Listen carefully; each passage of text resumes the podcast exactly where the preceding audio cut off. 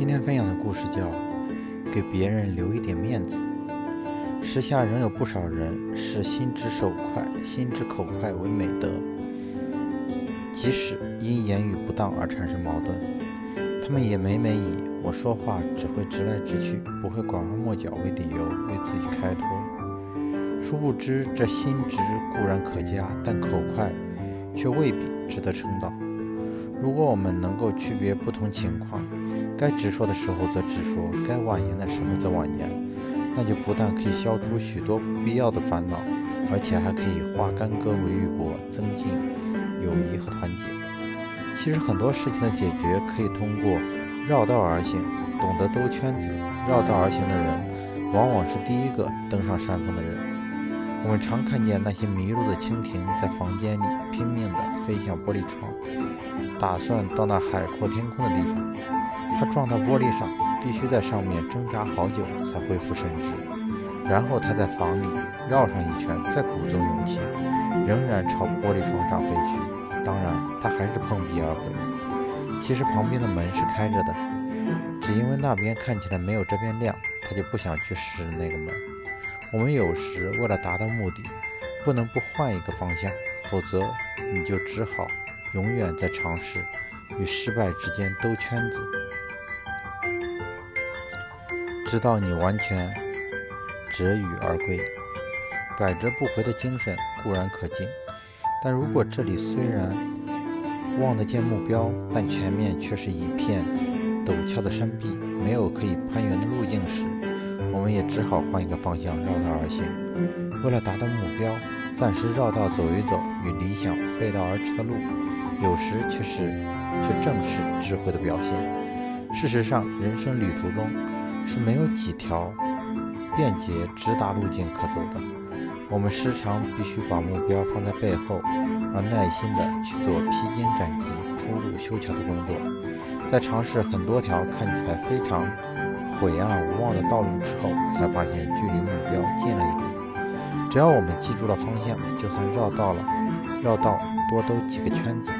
也并不算错误，不要逞匹夫之勇，像那只固执想从玻璃上钻过去的蜻蜓那样，请运用你的心智慧和耐心，多绕几条道吧。你可以暂时屈就你所不喜欢的职业，你可以暂时应付一下你所讨厌或者轻视的人，你可以暂时走进一个黑暗的涵洞，只要你时刻知道，这一切都仅仅是手段。而不是你的终极目的，你就不必灰心和难过，也用不着关心周围的人是怎样批评或嘲笑你。法国作家列侬说：“你不要着急，我们所走的路都是一条盘旋曲折的山路，要拐许多弯，兜许多圈子。时常我们觉得好似背向着目标，其实我们总是越来越接近目标。”光劳力是一家纽是纽约一家木材公司的推销员，多年与那些冷酷无情的木材审查员打交道，常常发生口舌。虽然最后的结果往往是他赢，但公司却总赔钱。为此，他改变策略，不再同别人发生口角。结果，下面是他讲述的一段经历。有天早上，他办公室的电话铃响了，一个人急躁不安地在电话里通知他。光劳力给他的工厂运去的一年木材都不合格，他们已停止卸货，要求光劳力立即把货从他们的货场运回去。原来在木材卸下四分之一时，他们的木材审查报告员说这批木材低于标准百分之五十。鉴于这种情况，他们拒绝接受木材。光劳力立刻动身向那家工厂赶去，一路上想着怎样才能最妥当地应付这种局面。通常在这种情况下，他一定会找来判别木材档次的标准、规格，据理力争。根据自己做了多年木材审查员的经验和知识，力图使对方相信这些木材达到了标准。错的是对方。然而这次他决定改变做法，打算用新近学会的说话原则去处理问题。黄劳力赶到现场。看到对方的采购员和审查员都一副揶揄神态，摆开架势准备吵架。光劳力陪他们一起走到，卸了一部卸了一部分走到卸了一部分的货车旁，询问他们是否可以继续卸货，这样光劳力就可以看一下情况到底怎样。光劳力还让审查员像刚才那样把要退的木材堆在一边，把好的堆在另一边。看了光看了一会儿，光劳力就发现对方审查的过于严格，判错了标准，因为这种木材是白松，而观察员对硬木很内行，却不懂白松木。白松木恰好是光劳力的专长，不过光不过光劳力一点也没有表示反对他的木材分类方式。光劳力一边观察一边问几个问题。光劳力提问时显得非常友好合作，并告诉他说，他们完全有权把不合格的木材挑出来。这样一来，审查员变得热情起来，他们之间的紧张开始消除。渐渐的，把审查员整个态度变了。他终于承认自己对白松毫无经验。开始对每一块木料重新审查，并虚心征求光劳力的看法。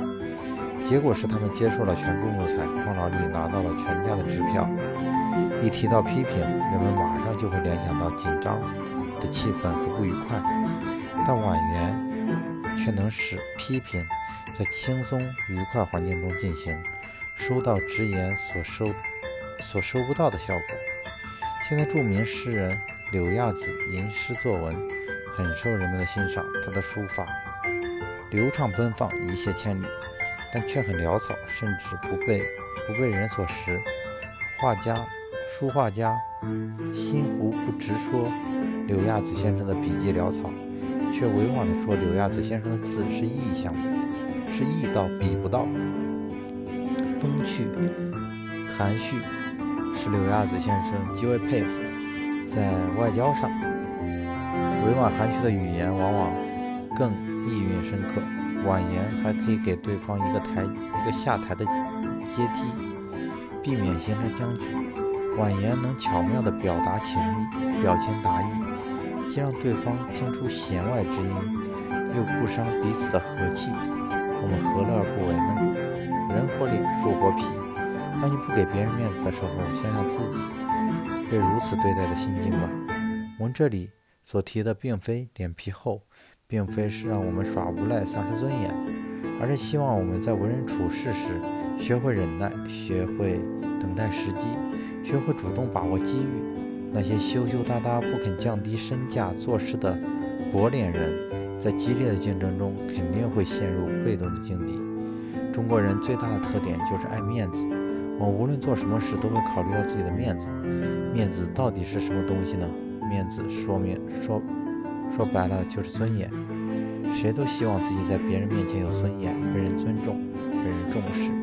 因此，我们在与人交往时，为自己争得面子的同时，也别忘了给别人留些尊严，这一点非常重要。